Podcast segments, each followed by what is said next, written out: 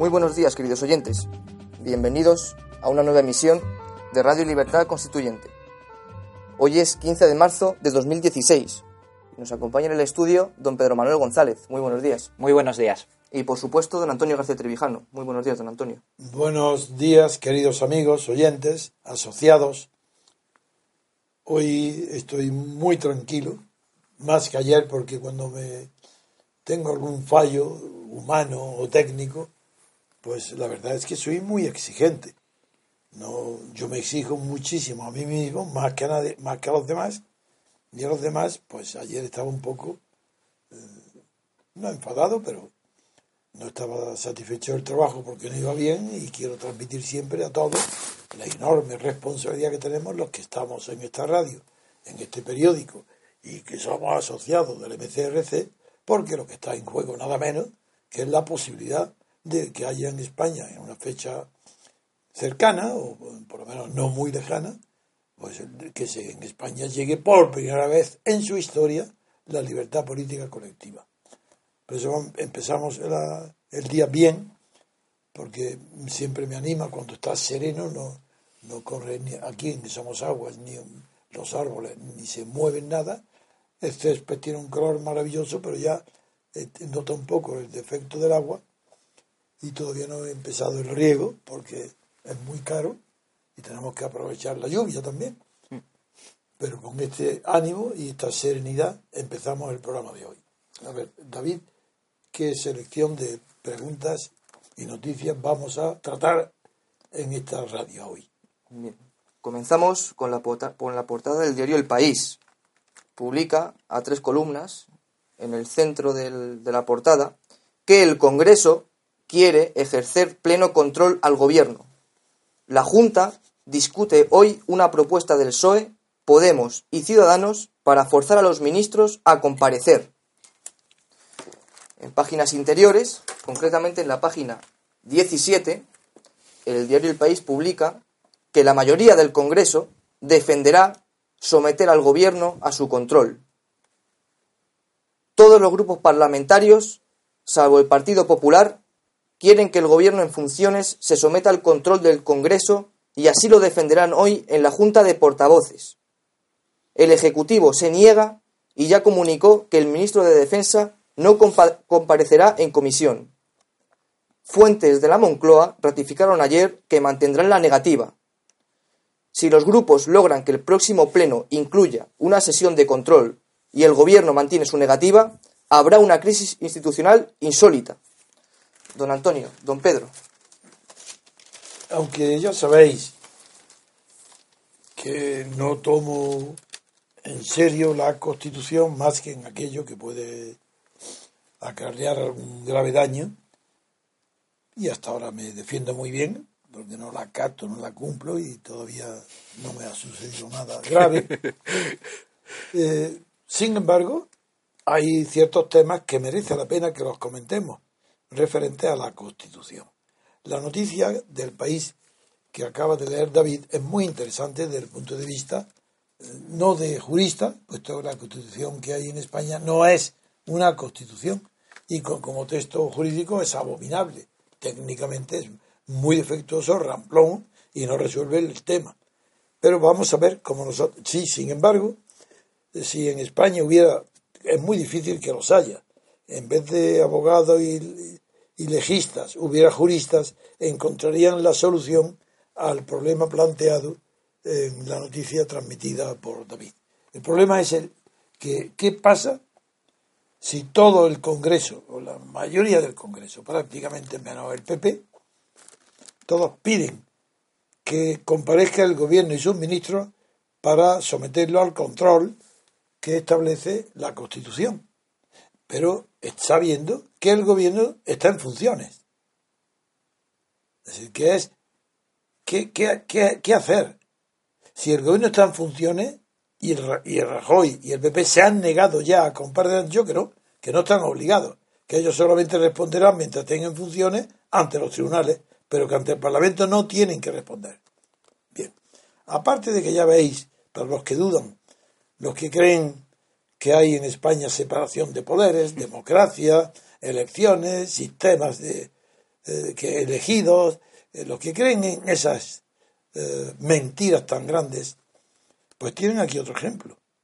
¿Dónde está Pedro? ¿Dónde está? La, explica Pedro, explica a estos crédulos dónde está la separación de poderes si basta que el gobierno no esté en, vigor en el plazo legal, sino que esté en, periodo de funciones. funciones. ¿Qué pasa entonces con la separación de poderes? Explícalo. Nada, que no existe la separación de poderes ni antes ni después. Ahí está. Así de claro. Eh, porque lo que está reflejando esto es un falso parlamentarismo, como si de realmente el, estuviera controlado y separado los poderes ejecutivos y legislativos, cuando no es así, dado que el, poder ejecutivo eh, em, eh, sale de la elección de los supuestos representantes de unas elecciones también supuestamente legislativas, que en realidad lo que hacen es ratificar listas de partido. Desde luego. Así es. Entonces, el segundo tema que vamos a ver es que estas personas los ministros, el gobierno, los abogados del Estado, toda la prensa, todo el aparato de interpretación de la Constitución, el, Parlamento, el Congreso, el Pachi López, todos están con la boca abierta que no saben lo que hacer. Pues vamos a ver cómo una persona que no cree para nada en la Constitución, como soy yo, y también Pedro, igual, como sin embargo, sí sabemos cuál es la respuesta adecuada y cuál es la solución única que hay que esta constitución, que no lo es, es tan pésima texto constitucional que no es constitución. Sin embargo, sí que se puede deducir de ahí cuál es el camino a seguir ante el problema aparentemente insoluble, según los periódicos y según lo que dice literalmente fuentes próximas al presidente del Congreso, Pasi López, aseguran desconocer ¿Cuál es la salida legal si el Ejecutivo en funciones se niega a comparecer cuando sea convocado por el Parlamento? Y otros miembros de la mesa y, y del PP aseguran que no hay vía legal para obligar al gobierno a acudir al Congreso y siguen manteniendo que no resulta posible el control al Ejecutivo en funciones porque carece de sentido y faltan precedentes. ¿Os dais cuenta qué tipo de argumentación emplean los abogados del Estado, los periódicos expertos y los... No, no, estáis completamente confundidos. En primer lugar, ¿qué hace? Es verdad que no hay una norma expresa de la Constitución, pero a veces, en asuntos que son de orden funcional, el, el hecho de que no haya una norma expresa, hay que examinar el sistema íntegro de la Constitución para saber si esa norma ni siquiera era necesaria, porque se deduce del conjunto de las instituciones que articulan la Constitución, se puede deducir con facilidad cuál es lo que la ley, los preceptos, los artículos de la Constitución han previsto o pueden deducirse que preveren que hubieran previsto de haberlo contenido, que es lo mismo. veamos. El artículo, empezamos, Pedro, por la base. Lo primero, ¿qué dice el artículo 101 creo que es? El 101.2 es, el que habla del gobierno en funciones y dice lo siguiente. Bueno, eh, citaré primero el 1 porque si no, no tiene ningún sentido. El 1 dice el gobierno cesa tras la celebración de elecciones generales en los casos de pérdida de confianza parlamentaria previstos en la Constitución o por dimisión o fallecimiento del presidente. Y el segundo, el punto 2, es el que nos ocupa. El gobierno cesante continuará en funciones hasta la toma de posesión del nuevo gobierno. Sí, bien. El primero está claro, ¿no? Que la palabra clave, ¿cuál es? Continuará en funciones. En funciones hasta la toma de posesión del nuevo gobierno. Y al decir con, eh, continuará en funciones, no puede haber otra interpretación que continuará haciendo lo mismo que venía haciendo antes de entrar en el periodo de funciones. Eso significa hacer lo mismo. Sin embargo, podría plantearse qué es lo que ha planteado el PP. ¿Qué es lo que dice el PP? Pues que la investidura que realizó a favor de Rajoy el Congreso por mayoría absoluta era un Congreso y una mayoría absoluta completamente distinta de lo que hoy hay en el Congreso, que no hay mayoría absoluta. Por tanto, la interpretación de Rajoy y del PP es que como no está, que no está legitimado el actual mayoría. De diversos partidos, que no ninguno tiene mayoría absoluta, no están legitimados para exigir que rindan cuentas el gobierno al Congreso. Es decir, que el tema es que es verdad que el gobierno está en funciones porque el artículo 101.2, leído por Pedro, mm. dice que el gobierno continuará en funciones, continuará. Esa es la palabra clave. En funciones quiere decir funcionando exactamente igual. Ahora bien, lo que dice el PP es que ese Congreso, en mientras que el gobierno está en funciones, el Congreso ante el cual quiere los partidos, el conjunto de los partidos, la mayoría de los partidos quieren que vaya a rendir cuentas, ese no está en funciones. Ese no es un Congreso que los dos, como el presidente, que están provisionales. No, no. Ese ya es un, es un Congreso que ha tomado posesión de sus cargos, que ha hecho los juramentos y que está en pleno vigor. Luego, por un lado, gobierno en funciones, continúa haciendo lo mismo. Por otro lado, un Congreso plenamente legitimado para seguir ejercitando sus funciones, entre las cuales está, como es natural, el control. pedir eh, que el gobierno someta al control. Claro. Ahora, vamos a ver ahora, vamos a seguir. ¿Cuál es la solución? No solo es, aparte de que lo que he dicho hasta ahora es suficiente para entender que si el gobierno tiene que hacer lo mismo que estaba haciendo antes y hay un nuevo Congreso, es una argucia de leguleyo desde luego no de registrador de la propiedad, que saben algo más que eso, pues eh, es una argucia decir que como la legitimidad de este nuevo Congreso es distinta de la legitimidad que tenía el anterior, donde se produjo por mayoría absoluta la investidura del gobierno de Rajoy, eso es una argucia, no, eso no es ni de leguleyo, porque la institución no, la legitimidad del Congreso no es histórica. Está constituido legalmente, es legítimo. ¿Para qué? Para ejercer todas las funciones que le corresponden según la Constitución. Todas. Y entre ellas someter al control al gobierno y sus ministros. Que porque tiene una legitimidad distinta, no, tampoco. No conocen el concepto de legitimidad, el PP. Legitimidad es algo más que legalidad y la, la legitimidad que se añade, la, legalidad está cumplida. El Congreso es completamente legal. ¿Por qué defiende Rajoy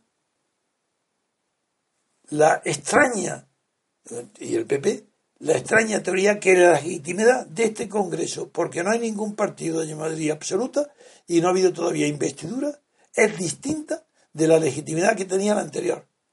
Pero bueno, pero si es que lo que cuenta es la mayoría eh, eh, es el cumplimiento de la legalidad. Los dos han cumplido la legalidad, los dos son legítimos, porque legitimidad y legalidad en los casos donde están confundidos en la ley significa lo mismo. Y fuera de la ley, la legitimidad es otro tipo de concepto, mucho más profundo y amplio que el de legalidad y se refiere a la eh, autoridad moral que da la continuidad de unas instituciones que confieren, además de la legalidad, la legitimidad de la tradición o de la autoridad inherente al prestigio de una institución, como es la jefatura del Estado o como puede ser la presidencia directa de un gobierno, otros que dan, además de la legalidad, legitimidad. Bueno, pues esto es una falacia. Es imposible saltarse la obligación que tiene el gobierno y sus ministros de someterse al control del gobierno. Yo no creo en la Constitución, pero sé interpretar perfectamente estos textos de pseudo constitucionales. Ahora, pues sigamos, porque, porque ¿qué que aseguran? Los que no quieren. Pues que, que lo que no quieren es que el, Ejecutivo sea controlado porque está en funciones, porque carece de sentido y faltan precedentes. No, vamos a ver, venga, ahora entramos en la segunda parte. Como dice que no tiene sentido y falta de precedentes, vamos a acudir al único criterio que existe a manos de un jurista intérprete de la ley, cuando la letra de la ley no dice expresamente ni contempla el caso debatido o controvertido. ¿Cómo sería? ¿Puede en este caso un nuevo Congreso plenamente legal y legítimo, constituido, puede obligar a un gobierno provisional en funciones obligar a que cumpla la obligación constitucional de rendir cuentas a petición del propio eh, Congreso? Bien, veamos. Vamos a resolverlo por la vía de, como se hace siempre en el derecho, por la vía de analogía. ¿A qué a lo que más se parece la situación de este presidente en funciones? Pues a la misma situación inversa cuando el Congreso da diputaciones permanentes. ¿Está claro?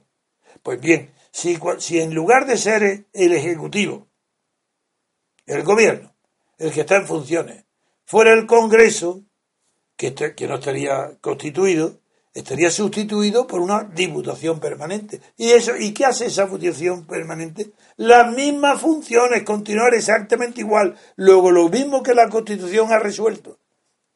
El caso de las funciones de las cámaras legislativas, lo mismo hay que aplicar cuando sea el poder del gobierno el que esté en funciones.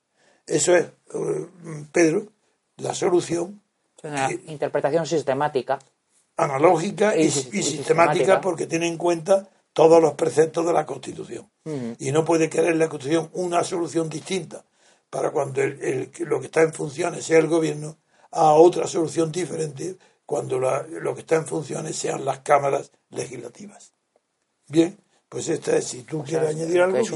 esto eh, dice usted, don Antonio, que no es una interpretación siquiera de leguleyo la que hace el gobierno. Es que en realidad es una cacicada en toda regla, porque es eh, imponer un criterio desde el Ejecutivo que además lo que hace es eh, justificar la idea de la concepción unitaria que tienen del poder estatal y no separado sin, sin establecer ningún tipo de freno, aunque fuera, aunque sea de rebote, como es en la situación que hay ahora mismo. Pero como tiene a mano la Constitución, Pedro, si puedes recordarnos el artículo 86 Sí, estos son artículos los que usted cita, don Antonio, que hablan, eh, a los que se refiere a su vez el artículo 78, que es el que define las diputaciones permanentes. Y ese artículo 86 y 116, así como el 73 de la Constitución, son los que son de remisión del 78. Concretamente, el artículo 78 mm, lo que habla es que en cada Cámara, es decir, en el Congreso por un lado y en el Senado por el otro, habrá una diputación permanente que tendrá 21 miembros y que representarán a los grupos parlamentarios en la proporción de las Cortes y disueltas. Esa diputación permanente tendrá exactamente las mismas funciones que, la, que, Dice concretamente que las funciones son las previstas en el artículo 73, que es el, el, de, convocar las Cortes, las, eh, las sesiones extraordinarias para tratar un punto del orden del día y solo ese punto de orden del día que se decida. Y que se disuelven además. En ese momento, una vez acabado y agotado el orden del, día, ya no fuera. Y, vuelve a estar latente como antes. y aparte de esas, asumir también las facultades que corresponden a las cámaras conforme a los artículos 86 y 116 de la propia Constitución. El 86 es la convalidación o la, adopción y posterior convalidación de los decretos leyes en situaciones de extrema, de urgente necesidad y el 116 es la, declaración de los estados de alarma, excepción y sitio. Sí, no la declaración, sino lo que corresponde. No es para interpretarlo ni aplicarlos directamente, sino para saber que la Constitución no ha producido una, una cuestión que sería hoy imprevista e impredecible. No, está previsto que igual que ha regulado las funciones de las diputaciones permanentes cuando las cámaras legislativas no están han, acabado su mandato disueltas sí. disueltas pues lo mismo con el gobierno es que no hay ningún problema naturalmente que Rajoy y los ministros tienen que aceptar el control que quiera pedirles o lo cite para ello el Parlamento. Con lo cual pasamos a otra noticia. Enseguida volvemos, queridos oyentes.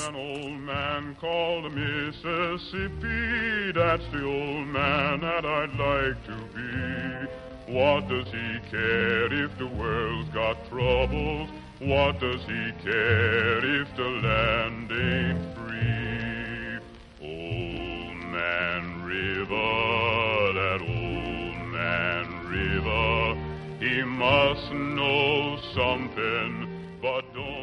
Continuamos, queridos oyentes. En esta segunda parte del programa vamos a hablar de Cataluña. El diario El Mundo publica en portada que Oriol Junqueras expone a multas del fisco a 5.000 funcionarios. Hacienda avisa al gobierno de que, si retiene el IRPF de sus empleados, actuará contra ellos.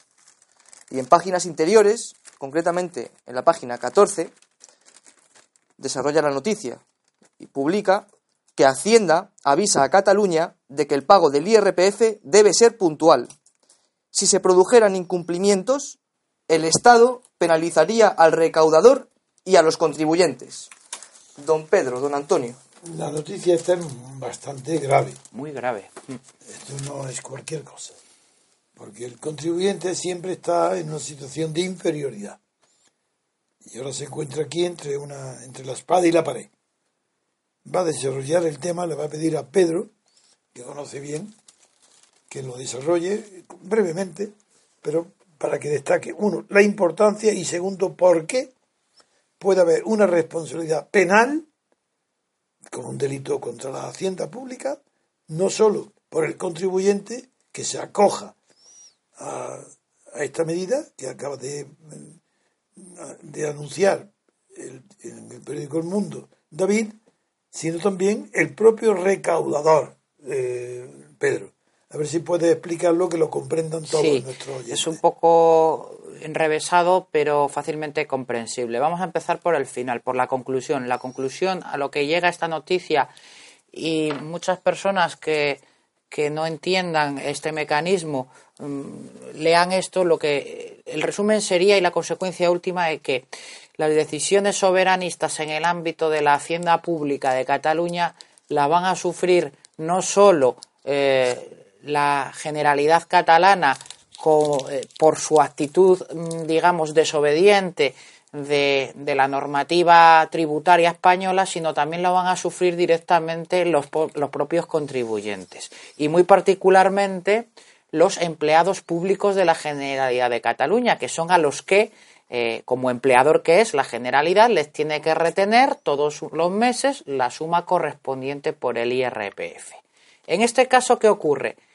Si el retenedor, pagador de esas retribuciones, no ingresa esas cantidades retenidas a sus empleados en la hacienda estatal, sino que se los queda para la hacienda catalana como, como, es la pretensión, en primer lugar, el retenedor está cometiendo un delito en el orden penal que es la apropiación indebida, porque se está quedando con algo que no, que, del que es mero depositario o mera correa de transmisión, recaudador, para, eh, eh, para ingresarlo luego en la hacienda estatal. Pero no es solo eso, y aquí viene lo gordo y lo realmente trascendente, sino que la persona, el trabajador de la generalidad, que se le ha quitado, se le ha deducido, se le ha retenido ese importe, por esa retención que su pagador le realiza, no resulta exonerado de sus obligaciones respecto a ese dinero con la agencia estatal tributaria, de tal manera que se lo podrá reclamar en la parte correspondiente al impuesto eh, sobre la renta de las personas físicas. Es decir, el Reglamento General de Recaudación dice textualmente que los pagos hechos por contribuyentes a un órgano no competente no exoneran de la obligación fiscal correspondiente. En consecuencia, el, funcionario personal laboral. aunque sea un pago de lo indebido, Exactamente. No, entraría en los cuasi contratos civiles. Lo que haría la porque No es, porque no es un pago indebido por error. No, no. Sino que es que le están exigiendo el pago y es el recaudador el que no ingresa en la caja del Tesoro Público al que corresponde. Exactamente. Entonces, claro, la agencia tributaria estatal, la agencia estatal, lo que le dirá al, trabajador o al, contribuyente correspondiente será usted pídale la devolución de ese ingreso indebido a la generalidad, pero usted lo que ha hecho es un, un pago, un ingreso, le han retenido una cantidad de dinero por un organismo manifiestamente incompetente para la aplicación de este impuesto de tal manera que no resulta liberado de su obligación tributaria. ¿Qué va a hacer, eh, según la ley, el Reglamento General de Recaudación, la Agencia Estatal de la Administración Tributaria? En primer lugar, lo que debería hacer es, en puridad, atendiéndonos a ese Reglamento General de Recaudación, oficiar primero a la Fiscalía para que inicie acciones penales contra el retenedor que no ingresa ese dinero en el tesoro público, en este caso contra los responsables de la agencia, eh, de los responsables de la agencia tributaria catalana, en cuanto que han, hecho, han cometido una apropiación indebida, y por otro lado, pues la correspondiente paralela por el impuesto eh, de, de, la renta de las personas físicas a quien sí que se le ha quitado ese dinero, pero no ha ingresado en el tesoro público. O sea, en definitiva, y volviendo al principio, lo que está haciendo con esta decisión la Generalidad eh, catalana es eh, transmitir sus responsabilidades de orden político y de orden administrativo al contribuyente de a pie, que si comerlo ni beberlo, pues se puede ver metido en un fregado pues realmente importante. Yo creo que como estamos hablando de los temas político y de interés público referente a Cataluña, no terminado este con tu exposición, creo que podemos pedirte ahora pasar a otro tema dentro de Cataluña que es incluso más muchísimo más grave que lo que estamos hablando.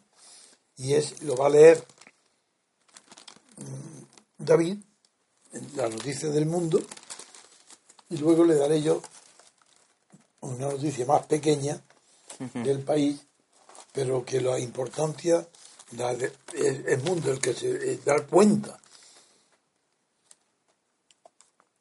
de la importancia que tiene y la gravedad de esta noticia, que va a leerla primero en el mundo y a continuación la pequeña reseña, el titular que hace el país en la página 19. La noticia... O si quieres, primero empieza por lo pequeño para que no vamos a comentar lo, de, lo del país y luego ya la mayor importancia que le da el mundo es lo que será objeto de nuestro análisis. De acuerdo. El país eh, la publica en su página 19, en una columna, en una sola columna, y dice que el Tribunal Superior Catalán envía al Supremo la causa del 9N. Y el diario El Mundo lo publica eh, a toda página, aunque hay publicidad en su, en su página 15. Dice que el fiscal pide imputar por sedición, reclama investigar a un concejal de la CUP en Vic que propuso en un pleno desobedecer al Tribunal Constitucional. Don Antonio. Muy bien, esta es una noticia bastante grave. Y aquí vamos a topar, a topar con lo mismo que desde el inicio mm. hemos topado nosotros, mm. que era por no, no la interpretación del Código Penal, que no presenta dificultad ninguna. La sedición está muy bien contemplada, redactada, muy mal colocada, pero bien redactada en el Código Penal a partir de lo que el artículo 544 y siguientes. Eh, y aquí la novedad es que el Tribunal Superior de Cataluña hasta ahora no, hay, no admitió querella alguna por sedición contra ninguna de las autoridades de la autonomía catalana que están incurriendo desde hace muchos años en ella y de manera evidente.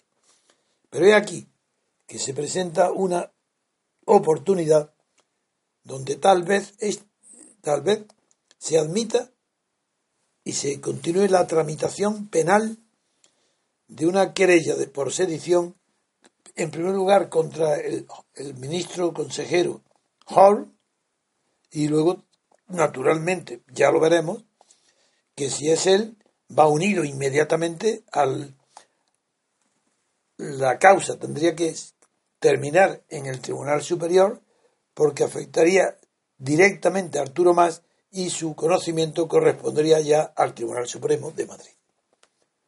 Entonces, si quieres, Pedro, exponerlo, como lo, conoces también y lo estudiamos tan a fondo, el mm. problema de la sedición, pues explica por qué ahora eh, aunque, casi mejor lo tiene en el sí, mundo. en el, mundo. Eh, porque el país ya no tiene más que lo que he dicho yo para aquí. Exactamente. Eh, la novedad que se presenta aquí y respecto a este concejal, por ejemplo, de la CUP en Vic, es eh, la clave que siempre nos habíamos encontrado en nuestra en la redacción de nuestra querella así es la palabra impedir. La palabra impedir es el secreto, es lo que lo que el tipo eh, penal particulariza la conducta, es. Que se impida la actuación o la de la autoridad o la, de la ley o de cualquier resolución de, una autoridad, del Estado. Exactamente. Entonces, este señor, este eh, edil de Vic, que se llama Joan Coma, eh, dijo textualmente, dejemos de supeditar las decisiones de nuestras instituciones a las decisiones de las instituciones españolas. Y animaba precisamente a una declaración pública incitando a impedir la aplicación de las leyes y el cumplimiento de las resoluciones del Tribunal Constitucional. Que cae de lleno en la definición del artículo 544. Ahí estamos. Entonces, eso es lo que, eh, lo que incurre de lleno en, el, en la conducta típica respecto al delito de sedición. Y no solo eso, sino que abundando además en el mismo tipo penal, eh, estas afirmaciones de este concejal de la CUP vienen apoyadas directamente por su propio partido, porque la CUP ha reaccionado a las investigaciones penales abiertas a raíz de estas declaraciones. Contra Homs, no contra ellos. Sí, sí, no, y contra este concejal de Vic, en este caso. Ah, también sí, sí, un concejal. Es un concejal de Vic. ¿Pero aparte o independientemente? Independientemente, no, eso es por lo del 9 de diciembre, eso es por el, el, referéndum famoso, pero esto es por una. Es que entonces estamos mezclando. Más vale pararnos un poco, porque el fiscal lo que pide es que si se va, si se pide el supli, ya, tiene el suplicatorio. Es decir, está imputado, John está imputado en el Tribunal Superior de Justicia. Sí, pero él por un delito de desobediencia. Sí, sí, por eso. Vamos a no hablar de la CUP ahora. Vale, vale, vale. Y en ese, eh, que es el titular verdadero del periódico es Grande ese. Y ahora y dice el fiscal en el escrito que ha sido admitido que es imposible juzgar la actuación penal del señor Home, del consejero Home, sin relacionarla directamente con la responsabilidad penal adquirida por Arturo Más. Exactamente. Y en virtud de lo cual se ha pedido ya la causa, el suplicatorio, al Tribunal Supremo. Para que vaya al Tribunal Supremo. Eso es una cuestión. Exacto. Y yo le doy una importancia enorme. Enorme, Porque eso, de verdad, es lo que lo de la CUP tiene importancia, luego lo vemos. Pero hay que separarlo porque la noticia, aunque esté en el periódico la una, nosotros no podemos unirla. Son dos causas diferentes, porque una es contra Arturo Más, Exacto. que por fin se ha abierto una vía del Código Penal, lo que le da horror a Rajoy, que no ha querido hacerlo durante tantos años. Pues bien, ahora se ha abierto una vía indirectamente, porque no se puede juzgar la responsabilidad penal y el delito cometido de sedición por Jorge, sin enlazarlo directamente con el delito cometido por Arturo Masquera, quien daba las órdenes a Ors para que también cometiera y la acompañara en el mismo delito. Eso es gravísimo. Y vamos a ver, yo, es que vamos a poner a, aunque sea el fiscal el que la pide y se, el que el suplicatorio se conceda, la importancia que va a tener es que la causa de contra Arturo Más vendría aquí a Madrid al Tribunal Supremo y eso cambia por completo todas las perspectivas que tuvimos, tanto Pedro Sánchez como yo, cuando enfocamos. González, González, no me llame Pedro Sánchez porque entonces me, enfado un montón. el, inconsciente. Sí, sí. De oír todo el día Pedro Sánchez en la televisión. Bueno, pues Pedro, diré nuestro Pedro y así. Pues eh, ya sabéis que nosotros no pusimos la querella ante el Tribunal Superior de Justicia de Cataluña contra, eh, contra Arturo Más, ah, porque teníamos, yo desde luego lo hice, la absoluta certeza que no sería admitida. Y desde luego más vale no presentar una querella que no va a ser admitida que presentarla. Porque si la presenta, la impresión que da es que no hay delito. Es que estábamos equivocados. No, es mejor esperar a otra ocasión. Y la prueba que hemos hecho bien es que hoy, por otra vía, a nosotros nos da igual ser nosotros. Si lo hacemos nosotros, porque nadie se atreve. No porque nos guste o tengamos especial placer. Pues bien, ahora se abre una vía indirecta y es que el suplicatorio viene a Madrid. Ya veremos.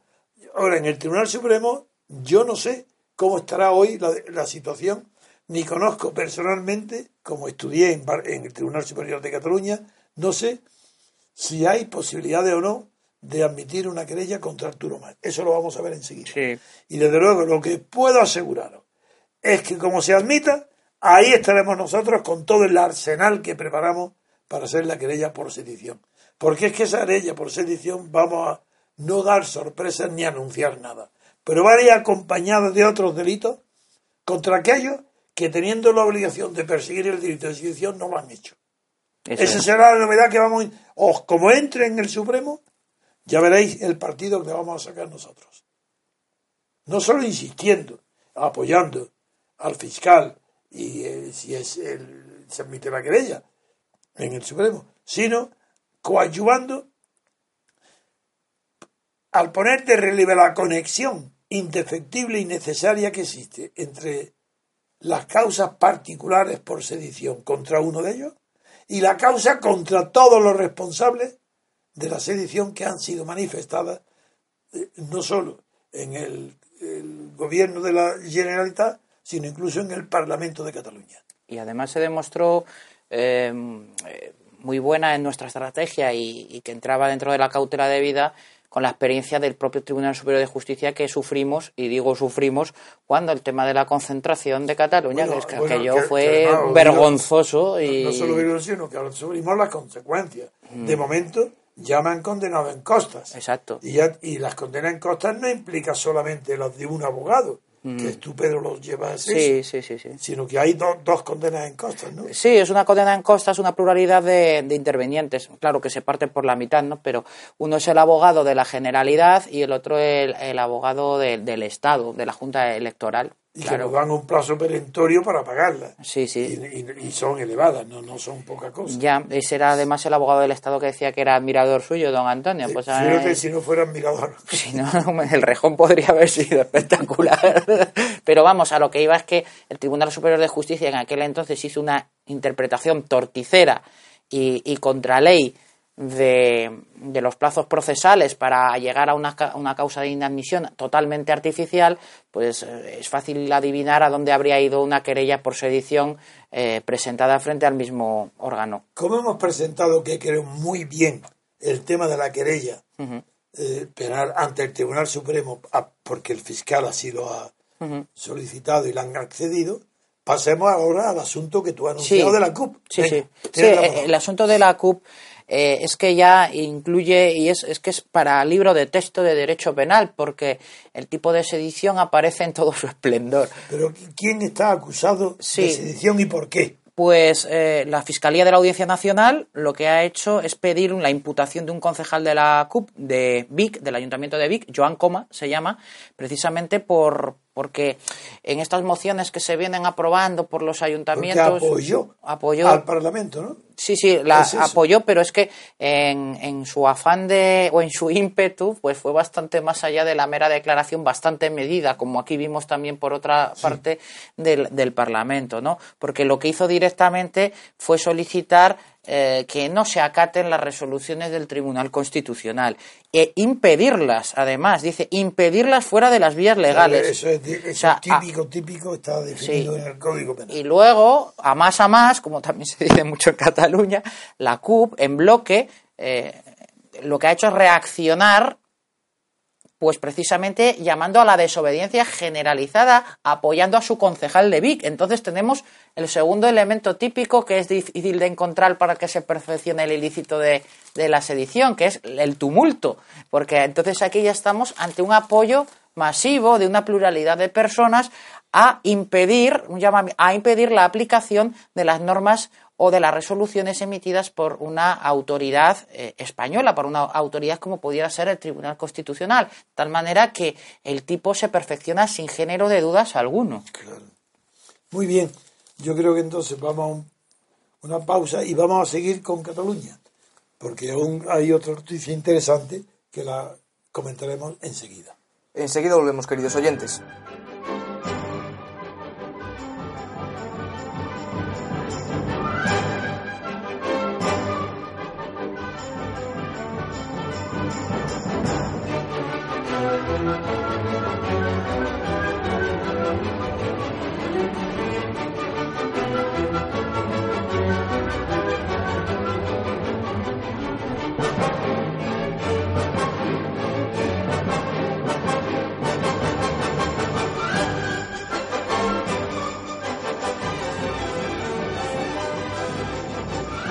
Continuamos, queridos oyentes. El diario El, País publica en su página 19 que Carles Puigdemont y Pedro Sánchez abren una vía de diálogo sin cambiar de posición. El secretario general del PSOE, Pedro Sánchez, se reunirá hoy en la sede de la Generalitat con el presidente catalán, Carles Puigdemont. En la cita, propuesta por Pedro Sánchez, ambos dirigentes quieren retomar el diálogo entre el gobierno de Cataluña y el resto de España, inexistente entre la Generalitat y el actual Ejecutivo en funciones.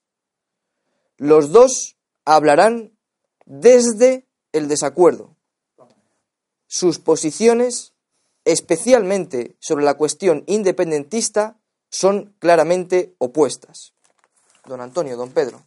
Bien, vamos a empezar con la crítica que siempre hago cuando son tan llamativos los errores gramaticales o de español, del idioma, nuestro idioma, que es tan bello. Pues vamos a ver cómo el país, según su costumbre, lo destroza. Empecemos. Puigdemont y Sánchez, este Sánchez no es Pedro Sánchez, sí, es Pedro este Sánchez, no es Pedro González, este Sánchez Pedro, abren una vía de diálogo sin cambiar de posición. eso es ininteligible. Porque si abren una vía de diálogo y no simplemente una vía de agua, pues tiene que haber un cambio en la vía de diálogo, que no sería vía, ni siquiera diálogo. La palabra diálogo, procedente del griego, y en latín es dialogus, pero es procedente del, del griego. Y, y dentro de su significado, naturalmente que está cuando dos o más personas hablan sobre un mismo tema, pero está presente en el diálogo, a diferencia de lo que es una charla, conversación. No, en el diálogo es necesario que concurra una circunstancia, que ese hablar sea un discurrir inteligible para las dos partes. Diálogo, se sabe muy bien lo que es un diálogo, si no, es diálogo. O en dos monólogos que uno escucha al otro y como dice luego, que hablarán, después de decir que cómo, cómo se puede decir en español abrir una vía de diálogo sin cambiar de posición. Pues para que dialoga, ya veremos, ya explicaré por qué. Es otra, estamos de momento con el idioma. Y, que en la segunda parte dice los dos hablarán, menos mal que ya no dice dialogarán, hablarán desde el desacuerdo. Ya estamos con el desde. El desde será por la posición. Hombre, no, como desde siempre la preposición de distancia. Claro. Quiere decir, hablarán desde la perspectiva del desacuerdo. ¿Y qué es eso? ¿Cómo pueden hablar desde el acuerdo? Desde el desacuerdo. Pues si no hay, si hay desacuerdo, no podrán hablar desde el desacuerdo. Salvo que digan los dos, Vamos a expresar nuestra opinión, no nos interrumpamos y cuando terminemos nos damos las manos y ha habido dos monólogos, uno detrás de otro. Pero diálogo y hablar desde el desacuerdo, imposible. Desde el desacuerdo no puede más que o la absoluta incomprensión de que no dure la conversión ni un minuto, o bofetadas, si quieres llegar a un acuerdo, a bofetadas. Pero ¿cómo van a dialogar desde el desacuerdo? Es una contradicción en los términos. Y el desde ya está bien, de maltratar de esa manera, de deformar, de herir al idioma español con la preposición desde permanentemente en los labios de todo el mundo, incluidos ya los académicos. Vamos a ver ahora a ver qué significa. Una vez superada la primera crítica literaria, ¿qué quiere decir esto? ¿Quién es el que tiene la iniciativa de abrir una vía de agua ¿Quién? Sánchez. ¿Por qué Sánchez abre tantas vías de agua? Porque ya vio que el diálogo con Podemos, con Pablo Iglesias, fue una vía de agua que hundió el barco, se acabó. Ahora que está también Rivera, claro que hay un acuerdo de Rivera. ¿Y qué ha dicho Rivera? Que si se abre un, diálogo de Sánchez con Puigdemont, que él se retira inmediatamente, que da por terminado el acuerdo firmado con Sánchez. Entonces, ¿cómo sabiendo esto Sánchez, por qué continúa? ¿Por qué sabiendo lo que sabía con Pablo Iglesias, por qué continuó? ¿Por qué sabiendo todo lo que sabe, continúa como si no fuera con él? Porque está viviendo un sueño dorado, algo inimaginable, no se lo puede ni creer, está feliz, da lo mismo un día más, dos días más, que lo reciban en todos lados, como candidato a la presidencia, que es el rey, es el su majestad el rey, es el jefe del Estado el que ha hecho el encargo. Pero no os dais cuenta para este jugador de baloncesto lo que implica las funciones que está desempeñando con el rey, con, los demás partidos. Al único que, que ha despreciado es al PP porque no mm. puede soportar la presencia de Rajoy. Ya después de la escena de la televisión, lo extraño es que Rajoy acepte la presencia de, de Sánchez, después de haberle llamado indecente. Pero, en fin, es que está haciendo un papel tan ridículo Sánchez que con que, que dure un minuto más y demuestre día a día que él no para, no para, no para, no para, que aunque se esté dando cabezadas contra un muro, él sigue abriendo el muro con la cabeza, y claro, naturalmente lo que se parte es la cabeza, pues sigue haciendo el simulacro para ganar la partida dentro de su partido de que él está recibiendo mucho más apoyo de los que ellos esperaban y que está haciendo una propaganda tan grande a favor del PSOE que si hoy se celebran las elecciones, el PSOE subirá muchísimo de votos gracias a Sánchez. Y Sánchez, como siempre eh, se pone a la altura del menos inteligente de sus votantes, pues cree que lo que hace de presentarse como candidato dialogar, de presidente, e intentando antes el acuerdo, el diálogo, la conversación, la charla, la entrevista, con los que es imposible que llegue a un acuerdo, como es ahora con, con Puigdemont, que es el representante de la Generalitat, no de convergencia, de la Generalitat. Como eso es imposible, sin embargo, ahí está eh, Sánchez presumiendo, orgulloso de que está haciendo una y otra y otra entrevista para nada, para perder el tiempo, no, para figurar, para ser un figurón y dar votos a su partido porque el pueblo demuestra de verdad, de verdad, cuando una persona es inteligente, política, en, su actuación, porque ve lo que se le viene encima, como ha sido, por ejemplo, Rajoy. Al rechazar la investidura fue inteligente. Ha sido castigado por la prensa y por el pueblo, como si hubiera sido una torpeza, cuando no tenía más remedio que hacer lo que hizo, si no quería hacer un ridículo infinitamente mayor, que no ha hecho ningún ridículo. Ahora lo va a hacer. Porque ahora, cuando termine este recorrido de popularidad, no, de voluntariedad de Sánchez, de intentar de día y de noche, y con los rojos y los azules, un pacto de gobierno y fracasar, entrará en juego Rajoy, porque eso está esperando, ya llegará, y entonces nos vamos a encontrar con otra hmm. novedad, y es que va a ser Rajoy. Cuando Sí, e, esta vez la investidura, lo llamen otra vez, va a la investidura porque tiene que, intentar formar gobierno. ¿Con quién? ¿Con Rivera? Ah, pues ya, veréis la situación en la que está. Pero si están ahora ya enfrentados más que nunca. Esto es lo que está consiguiendo al menos Sánchez hay que atribuírselo.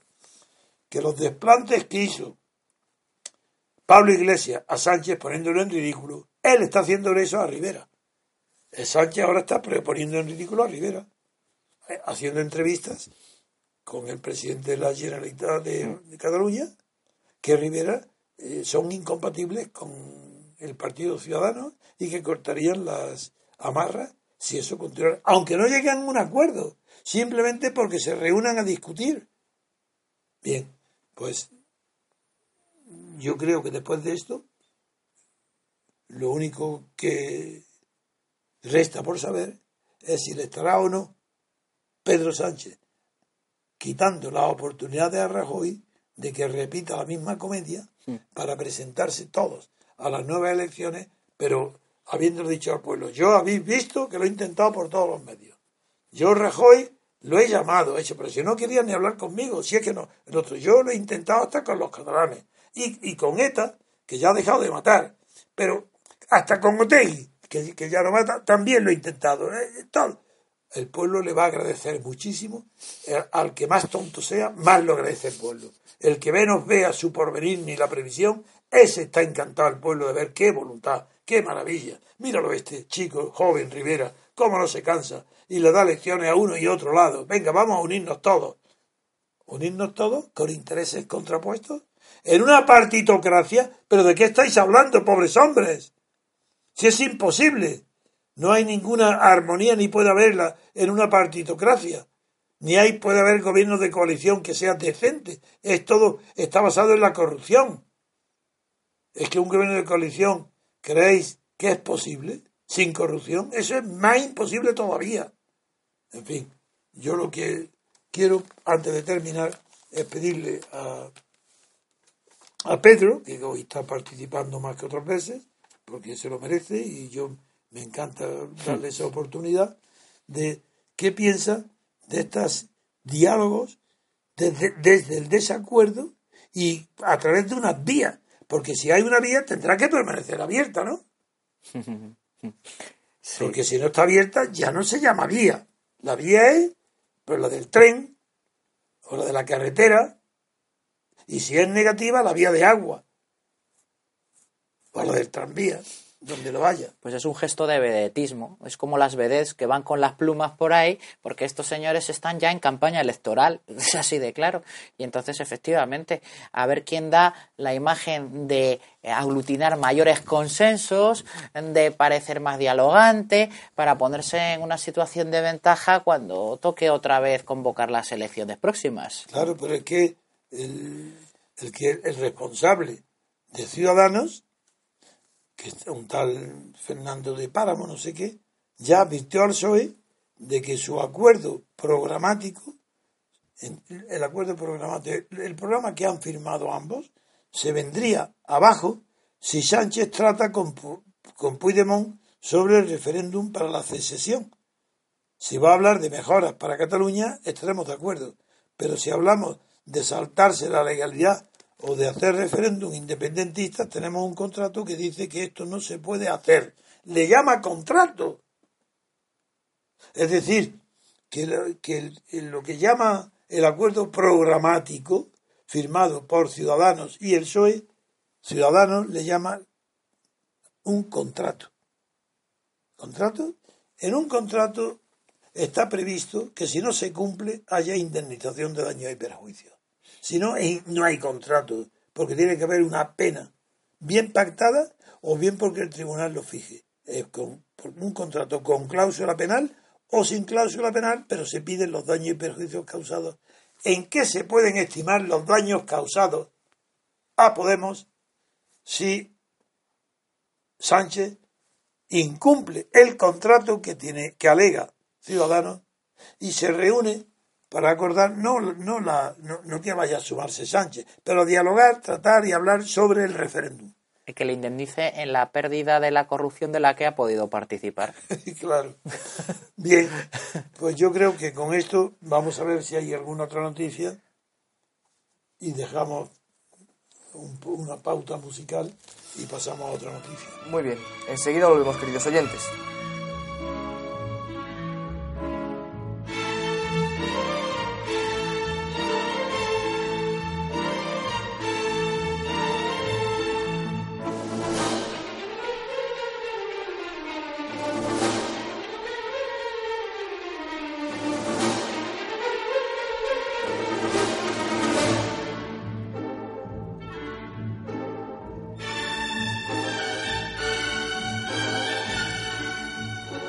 Continuamos, queridos oyentes. En este bloque vamos a hablar de Alemania. El diario El País publica en su página 6 que la excepción alemana sucumbe al virus europeo. El éxito de AFD, que es el partido alternativa para, Alemania, en las regionales consolida la irrupción de los populistas de derecha en un país hasta ahora inmune. Bien dejado recogido el mundo. Sí. El diario El Mundo publica en su página 21 lo siguiente. un frente nacional en Alemania. Frauke Petri, que es la presidenta del Partido Alternativa para Alemania, rechaza la comparación con Marine Le Pen, que tiene un programa, entrecomillado dice, muy socialista, don Antonio. Me hace reír, pero eh, hay que tener rigor y saber calificar las ideologías de los partidos con arreglo no solo a sus declaraciones, que es una especie de declaración de intenciones, sino con la realidad luego de cómo aplican e interpretan ellos su propio programa. Pero me ha hecho sonreír que a la representante, la, parece que es la presidenta de, Ultra, de Alternativa para Alemania, no le gusta que la comparen con eh, Le Pen, con el partido de Le Pen en Francia, porque este partido ella lo considera muy socialista. Figuraros cómo será ella de mentalidad conservadora o de ultraderecha. Aprovecho esta noticia. Bueno, primero quiero decir que la sorpresa es que no se esperaba que tuviera tantísimo éxito electoral en Alemania un partido de las características de alternativa para, para Alemania.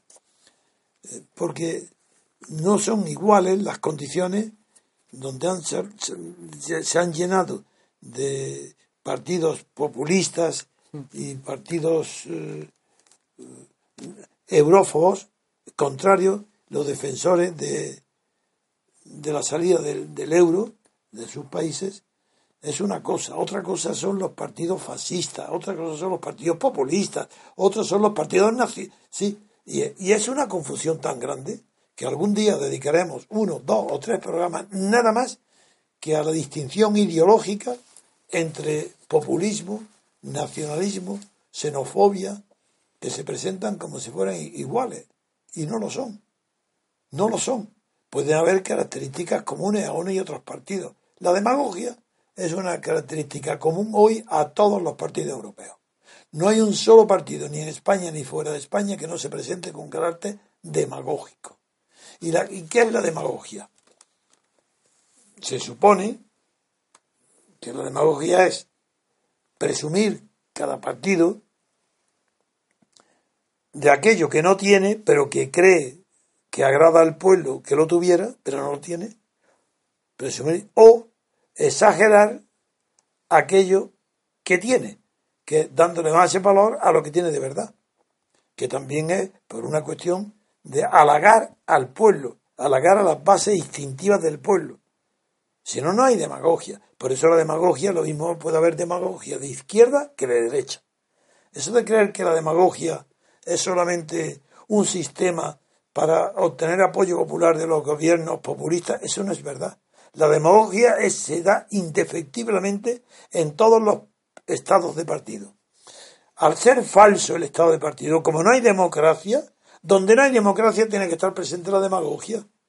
¿Y qué es lo que tiene que decir un partido demagogo en España? Que tiene la democracia más avanzada del mundo.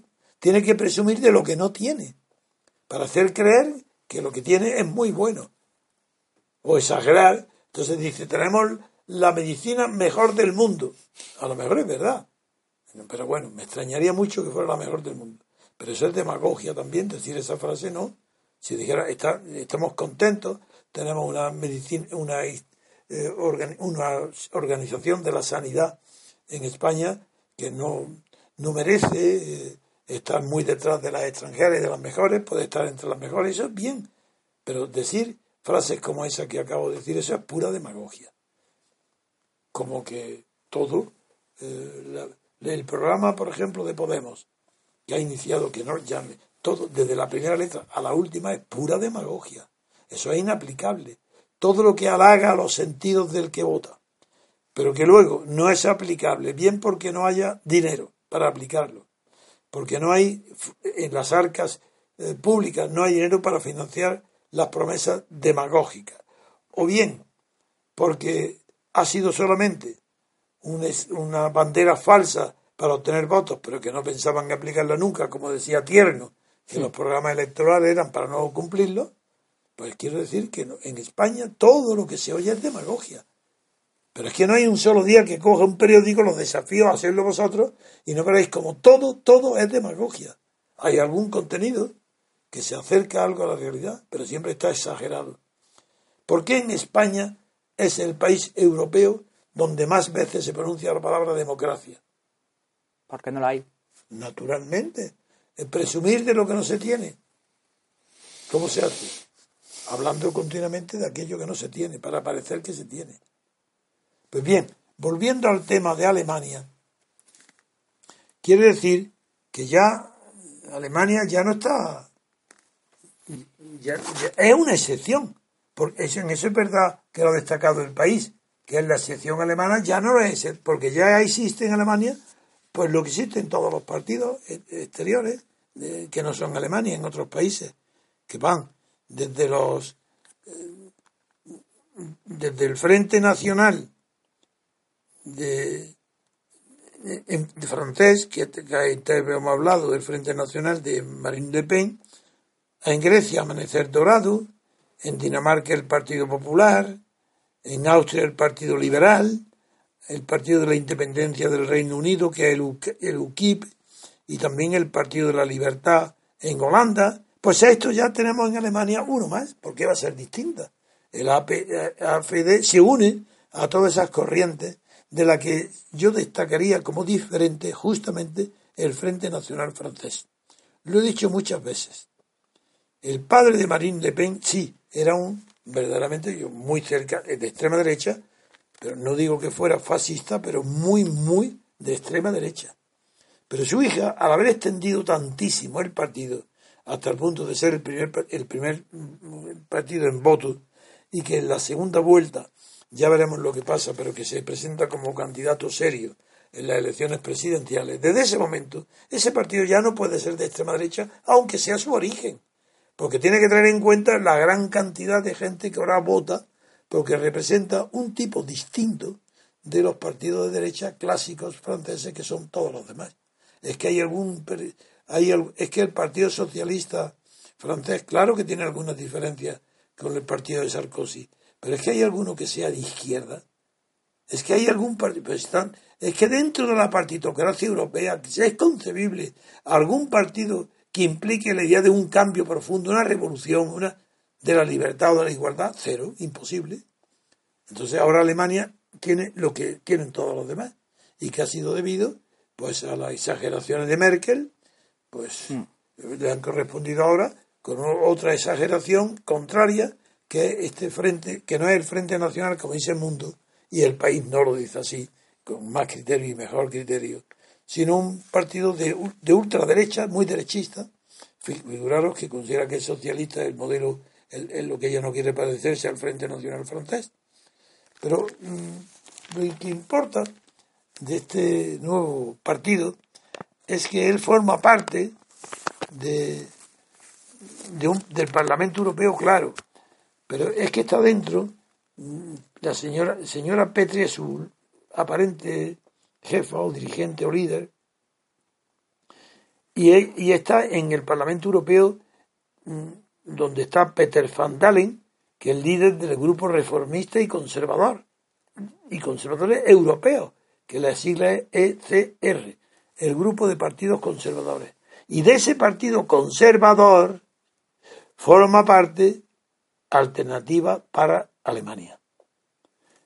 Y, ese, ahí sus declaraciones y sus últimos eh, eslogan han provocado que dentro de ese partido, de ese grupo más amplio de partidos conservadores de europeos, se le haya advertido ya que puede pedir que abandone el grupo de forma voluntaria antes de que el 31 eh, del día 31 eh, hagan una moción para expulsión de ese grupo al, nuevo partido de Alemania, que es la alternativa para Alemania. Pero ahí, pero siempre, todos estos partidos siempre, siempre están explotando eh, su carácter de víctimas que sufren la persecución de todos los demás partidos y de la prensa y, y en parte es verdad, pero en parte también es otra demagogia.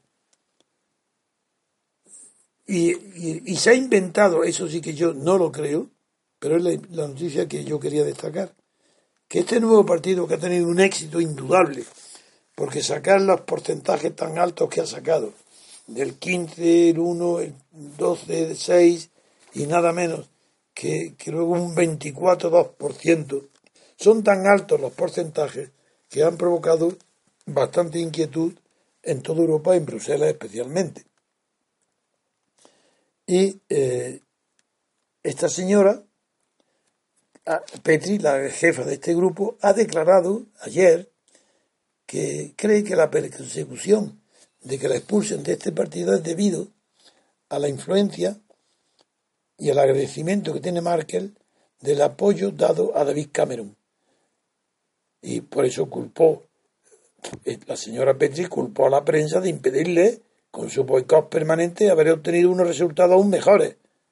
Y esa, naturalmente, ya está en marcha la idea de una supuesta conspiración del poder actual europeo para la está acusando, dice el, poder, para promover el odio y la xenofobia. con esto llegamos a uno de los temas fundamentales de los que yo quería destacar. La xenofobia es un concepto muy sencillo de alegar, de esgrimir en situaciones que son, están lejos de la xenofobia. Mm, si se cree que la xenofobia simplemente es el odio, el horror, el rechazo de extranjero, eso es un error, porque la xenofobia tiene que manifestarse de una manera colectiva y donde no hay claro que yo, existen partidos xenófobos que son xenófobos que son los partidos racistas pero que haya un movimiento europeo contra la invasión de Europa por refugiados políticos colectivos no individuales pidiendo asilo colectivo, no individual. No porque sean perseguidos en su país, como dije ayer, sino porque no pueden permanecer en sitios de guerra expuestos a bombardeos, a muerte o a, a lesiones o a falta de alimentos, eso convierte el asilo político en otra cosa completamente distinta. Y es el que huye de su país porque tiene miedo no de persecución política, sino de sufrir las consecuencias de estar en un frente bélico, porque el terrorismo, y ahí está el tema, lo que ha hecho es llevar a la retaguardia lo que antes era exclusiva privilegio de las trincheras de la frontera o de los territorios sometidos a los frentes de batalla. Hoy no, hoy con el terrorismo, como puede estar en todas partes, pues ya, eh, eso quiere decir que tenemos que revisar los conceptos y las legislaciones referentes a la xenofobia ¿Cómo va a ser xenofobia que la Europa rechace que vengan millones de personas huyendo de zonas guerreras en África o en Asia? Eso es imposible.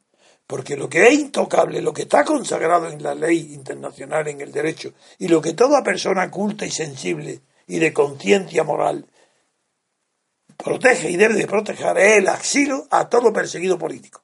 A todo perseguido por asilo político en cualquier parte del mundo Cualquier país civilizado tiene el deber de protegerlo y darle asilo y cobijo en su propio país.